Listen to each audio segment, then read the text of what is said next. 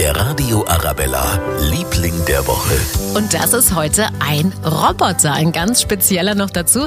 Einer, der für ein krankes Kind in die Schule geht. Leider müssen ja viele Kinder auch mal für längere Zeit im Krankenhaus bleiben. Und damit sie da eben nicht zu viel Stoff verpassen, sitzt ein Roboter im Klassenzimmer. Das Kind kann diesen Roboter dann vom Krankenhaus aus steuern, alles hören, seine Mitschüler sehen und sogar sprechen. Wie er genau ausschaut, hat uns Professor Uta Behrens verraten. Der Roboter ist ungefähr so 30 Zentimeter hoch und besteht aus zwei Teilen, einem körperähnlichen Teil und einem oberen Teil, ganz ansprechend mit zwei kleinen augenähnlichen Elementen und kann eben anstelle des Kindes gucken und hören und sprechen. Professor Uta Behrens von der Stiftung Kinderklinik Schwabing. Ja, und die sammeln momentan Spenden, damit ganz viele kranke Kinder so einen Roboter bekommen. Unser Liebling der Woche, die Roboter-Avatare. Der Radio Arabella, Liebling der Woche.